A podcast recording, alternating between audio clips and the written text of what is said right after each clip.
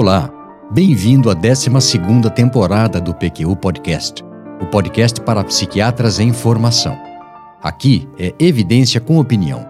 Eu sou Luiz Alberto Etten e é uma satisfação tê-lo como ouvinte.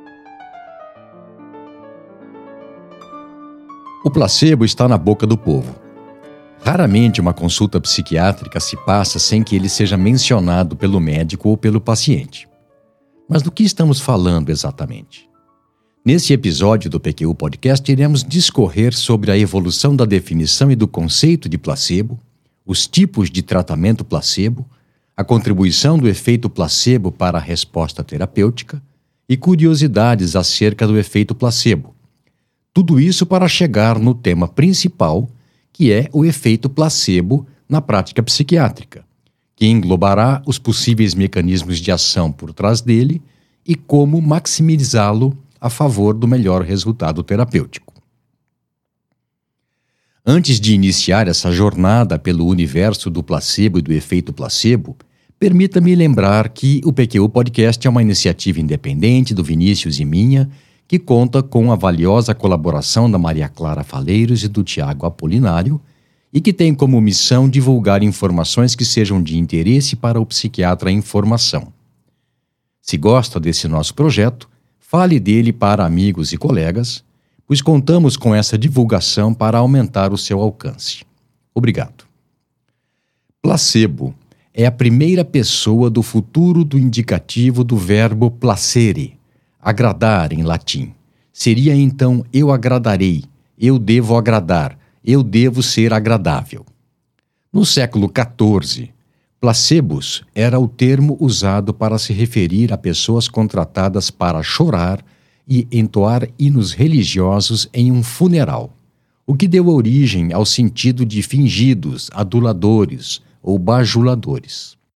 Desde o contexto medieval até os dias atuais, o significado de placebo sofreu uma verdadeira metamorfose. A primeira citação do termo em um dicionário médico é de 1785 com a seguinte descrição: Um método trivial, corriqueiro, vulgar da medicina.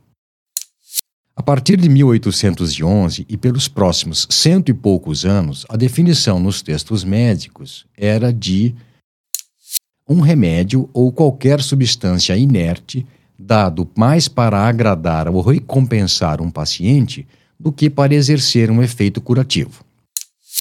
Foi na década de 1950, com a adoção de ensaios clínicos controlados a duplo cego como padrão de método experimental, que se iniciou a era contemporânea da pesquisa com placebo, em que o termo passou a ter dois sentidos: o que já tinha, mas bastante ampliado, de qualquer tratamento médico fictício, e o novo, preparação inativa, contra a qual são testados medicamentos em ensaios clínicos controlados com o intuito de diferenciar seus efeitos específicos e inespecíficos. Precisamos de uma definição, de um ponto de partida para lidar racionalmente com esse fenômeno. E eu vou utilizar a seguinte: qualquer intervenção prescrita por um profissional ou pessoa leiga pelo seu efeito terapêutico em doença ou transtorno mas que na realidade é ineficaz ou não especificamente efetivo para os sintomas da doença ou do transtorno em questão. Mas até por pessoa leiga, sim, em sentido amplo, ninguém se vale mais do efeito placebo do que pais, mães em particular. Quando uma criança de seus 3, 4 anos cai e se machuca, o que fazemos? Não vamos dar analgésicos potentes, mas sim acolher, conversar carinhosamente, elogiando a coragem dela enquanto se limpa o ferimento com carinho, e no fim, secar as lágrimas e dar um beijinho. E pronto, problema resolvido. Há três tipos de tratamento, entre aspas, placebo. Primeiro, a prescrição deliberada de substâncias inertes ou procedimentos ineficazes que não terão efeito algum na condição clínica do paciente nem curativo, nem sintomático. O efeito mais simples dessa prática são comprimidos de farinha. Observe que nessa modalidade, o médico está ciente do que se passa e o paciente iludido. O segundo tipo é a prescrição inapropriada de medicamentos, quer seja por dose insuficiente ou por indicação errada. Exemplos desse segundo tipo são vitaminas para ganhar massa muscular e melhorar o desempenho em atividade física, dose insuficiente de qualquer medicamento e, por exemplo, um antihistamínico administrado tardiamente para a crise de asma. Nesse tipo, o médico pode estar ou não ciente do que ocorre, mas o paciente iludido. O terceiro tipo é o tratamento implementado por profissional que erroneamente acredita que ele seja eficaz para aquele caso do paciente. Desse último tipo, temos como exemplos os tratamentos alternativos, entre aspas, e antibióticos para infecção viral. Nesse terceiro caso, observe que médico e paciente estão iludidos. Ambos acreditam que o tratamento inócuo funciona. Resposta placebo é também um conceito que precisa ser bem compreendido. É a melhora do paciente que recebeu placebo, não limitada à experiência subjetiva, mas também a medidas objetivas. Praticamente todas as doenças e sintomas potencialmente reversíveis investigados em ensaios clínicos controlados mostraram alguma resposta placebo.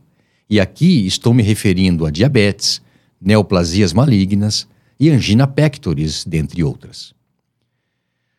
Ela ocorre em 30 a 40% dos pacientes submetidos a tratamento placebo, mimetiza efeitos esperados com medicamentos ativos, inclusive efeitos colaterais, e possui dois componentes: o efeito placebo e o curso natural da doença. Antes de prosseguirmos, precisamos explorar melhor esse termo ambíguo, efeito placebo que será mencionado muitas vezes. Alguns autores preferem efeitos inespecíficos, não farmacológicos do tratamento. Os puristas reservam efeito placebo estritamente para quando se utiliza um placebo. Eu prefiro pensar como Arthur e Elaine Shapiro, dois grandes estudiosos do assunto, e pelo fato de já ter sido consagrado pelo uso, que efeito placebo engloba os efeitos inespecíficos inerentes à relação médico-paciente e aos relacionados ao paciente, mas também outros, específicos, ainda não completamente compreendidos. Achei que você gostaria de saber de um experimento clássico feito na década de 1970 por Blackwell e colaboradores e publicado na Lancet. Cem estudantes de segundo ano de medicina foram convidados a participar de um estudo sobre os efeitos psicológicos e fisiológicos de remédios estimulantes e sedativos. Após consentimento informado, em que eram descritos três efeitos desejáveis e três indesejáveis para cada tipo de substância, 56 alunos concordaram em participar e foram randomizados para alocação em quatro grupos. Dependendo do grupo, cada participante recebeu um envelope com uma ou duas cápsulas cor-de-rosa ou uma ou duas cápsulas azuis. Mas eles não sabiam que a cor e o número poderiam variar entre os participantes. Antes de ingerir as cápsulas, o que foi feito na frente dos investigadores, os voluntários preencheram uma escala de autoavaliação psicológica e, em duplas, registraram pulso, pressão arterial e tamanho da pupila um do outro uma hora depois da ingestão, período em que assistiram a uma aula, os mesmos dados foram obtidos. Os resultados foram impressionantes. 27% dos participantes relataram modificação em 7 dos 12 itens da escala de avaliação. As respostas individuais mais frequentes foram dos três efeitos sedativos indesejáveis: sonolência, lentidão e cansaço. Os efeitos desejáveis mais relatados foram mais relaxado e menos nervoso. Mas houve também quem referisse insônia, melhora da concentração e irritabilidade. Além disso, 18 sujeitos, 32% da amostra, relataram algum efeito colateral. Dor de cabeça, 9 estudantes, e, em menor frequência, dificuldade de concentração, tonturas, desconforto abdominal, lacrimejamento, hiperatividade e ataxia, que fez com que o aluno procurasse um dos professores muito assustado. Antes dos alunos tomarem as cápsulas, os professores disseram que haviam feito previsões sobre os resultados, que estavam em um envelope selado e que seria aberto quando os resultados estivessem prontos, quando então seriam apresentadas e discutidas. Eram seis. Primeiro, mudanças associadas à substância ingerida afetariam 30% dos participantes. Segunda previsão, um número pequeno de sujeitos, um ou dois, apresentariam efeitos colaterais mais intensos. Terceira, os efeitos psicológicos seriam mais comuns que os fisiológicos. Quarta, os efeitos desejáveis seriam mais comuns que os indesejáveis. Quinta, cápsulas cor-de-rosa seriam mais frequentemente associadas com ação estimulante e azuis com sedativa. E sexta, duas cápsulas fariam mais efeito do que uma. Cinco dessas seis previsões se confirmaram. Que fique claro que todos os alunos receberam exclusivamente placebo, uma ou duas cápsulas contendo uma substância completamente inerte. Os objetivos desse estudo eram demonstrar o efeito placebo e a influência de fatores não farmacológicos na resposta à intervenção. Bem, a essa altura eu espero ter deixado claro que o efeito placebo sem dúvida alguma existe. As demonstrações são diversas e transculturais. Além disso, não é algo banal e relevante para a prática. O que dizer da seguinte ocorrência? Durante a Segunda Guerra Mundial, quando acabou a morfina e sentindo-se incapaz de dizer para o soldado ferido que não tinha nada para aliviar a dor atroz que ele sentia, a enfermeira aplicou nele uma solução salina, falando que era morfina, e, para surpresa dela, a dor desapareceu e o soldado sobreviveu. Sendo assim, somos obrigados a considerar que o efeito terapêutico de um tratamento eficaz é o resultado da soma do ganho terapêutico, da melhora da sintomatologia em função do efeito real do tratamento, seja um medicamento, uma dieta ou um procedimento, do curso natural do transtorno, a melhora que ocorreria somente pelo passar do tempo se nenhum tratamento fosse instituído, e do efeito placebo, o efeito benéfico que o paciente experimenta por outros fatores, que vou apresentar daqui a pouco. Mas antes, algumas curiosidades sobre o efeito placebo devidamente descritas e verificadas. Uma injeção placebo é mais poderosa do que um comprimido placebo. Um comprimido placebo maior é mais efetivo do que um menor. Tratamentos mais caros são tidos como mais vantajosos, mesmo que inúteis. Por quê? Ora, porque se é caro deve ser bom. Quanto mais caro, melhor.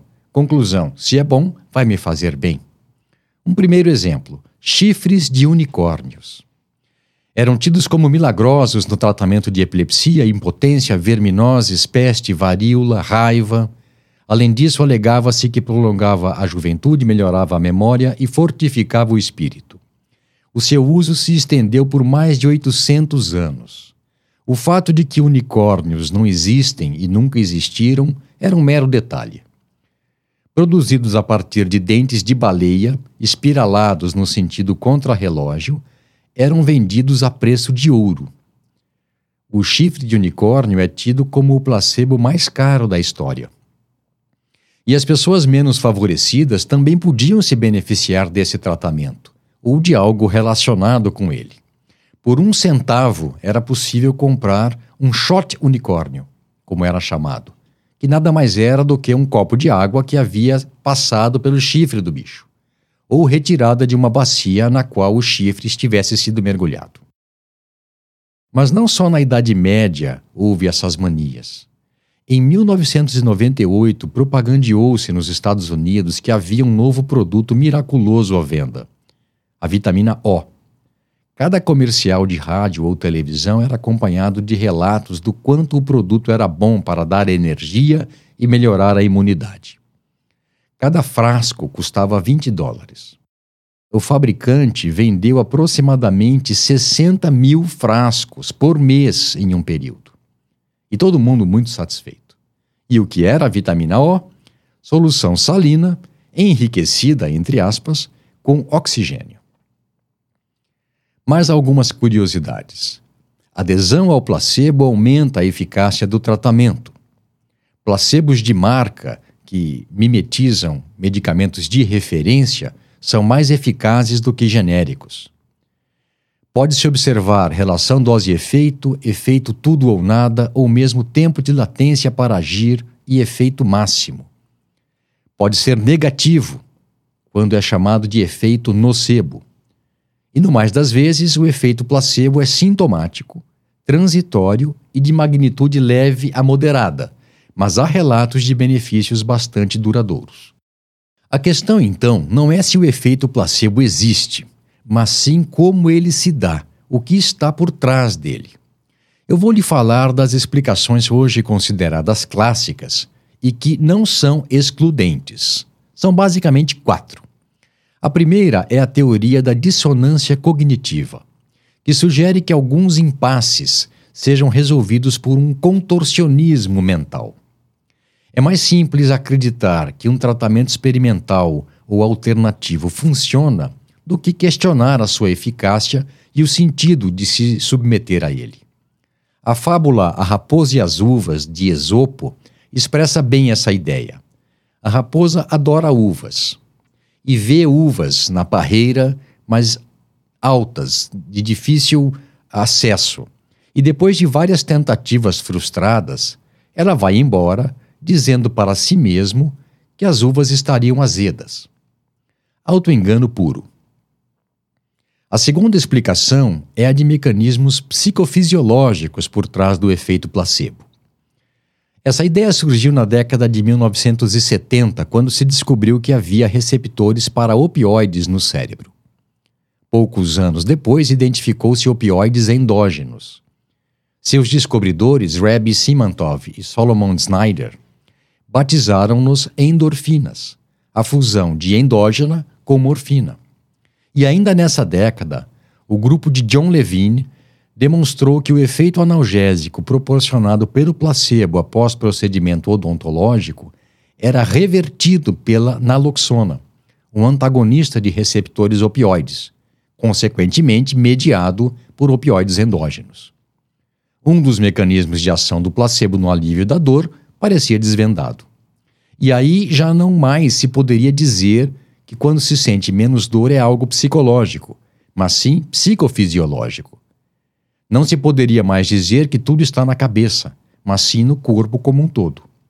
Por outro lado, esse achado não explica outros efeitos evidentes em resposta a tratamento, entre aspas, com placebo, regressão de tumores, diminuição da pressão arterial, melhora sintomática de doença de Parkinson e de arritmias, por exemplo, que provavelmente são moduladas por outras vias e neurotransmissores.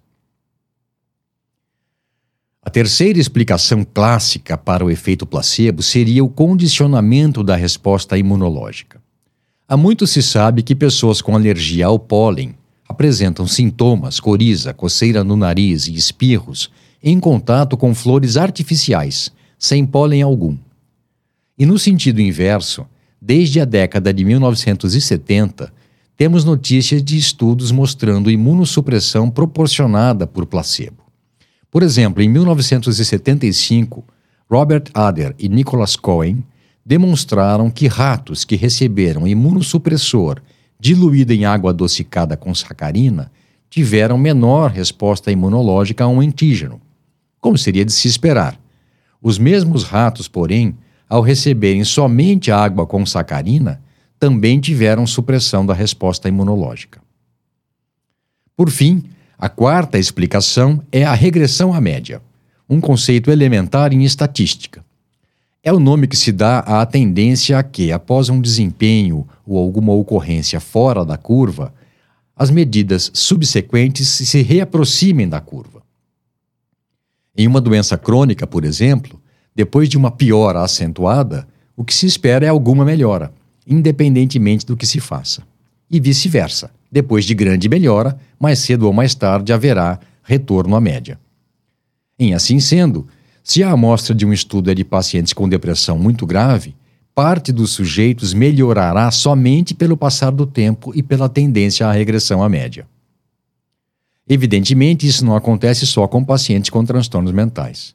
É clássico um estudo em que o grupo controle de ensaio clínico de efeito de transplante de células-tronco em miocardiopatia isquêmica apresentou 7% de melhora na fração de ejeção. Mais recentemente, três outras hipóteses se somaram às clássicas. E, de novo, lembre-se de que elas não são excludentes.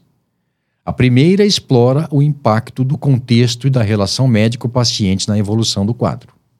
A segunda, as complexas interações entre atividades mentais, tais como as que acompanham a expectativa, a esperança, a confiança, e vários sistemas neuronais que passaram a ser mais bem compreendidas com o advento dos exames de neuroimagem funcional. E a terceira deriva de resultados de estudos abertos com placebo.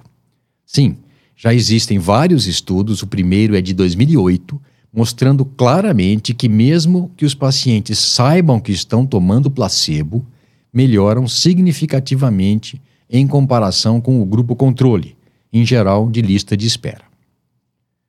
Sobre o efeito placebo na prática psiquiátrica.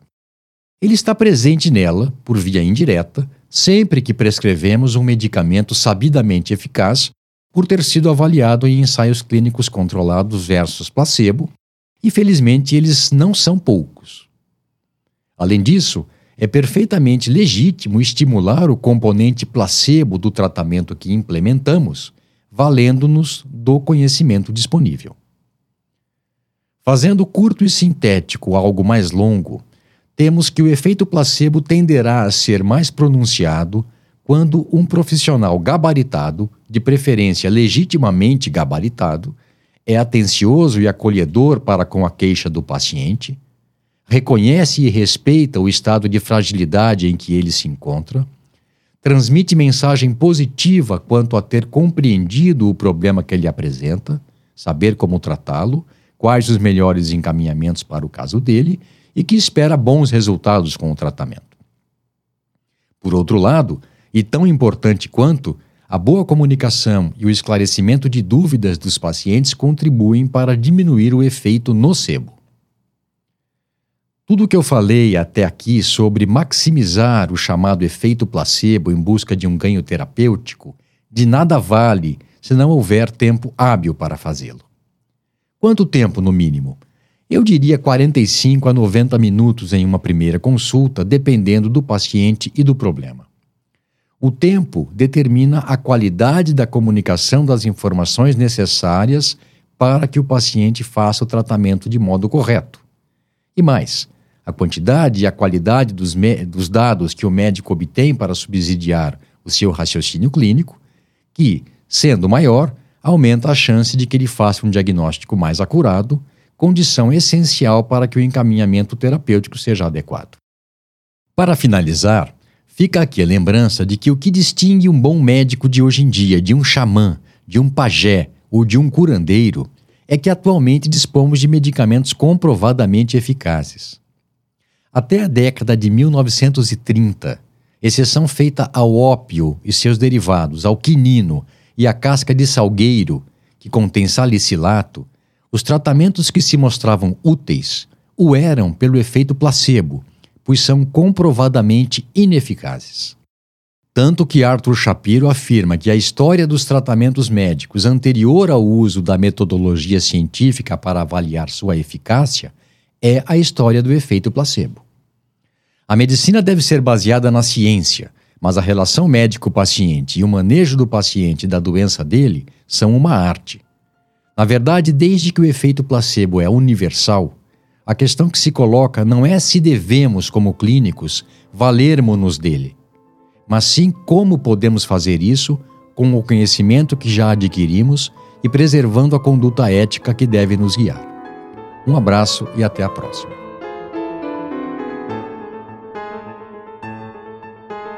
Você ouviu mais um episódio do PQ Podcast. Siga-nos no Instagram e acesse nosso site pqpodcast.com.br onde encontrará todos os episódios já publicados, com as respectivas referências, organizados por data, autor e sessão. Agradecemos sua atenção.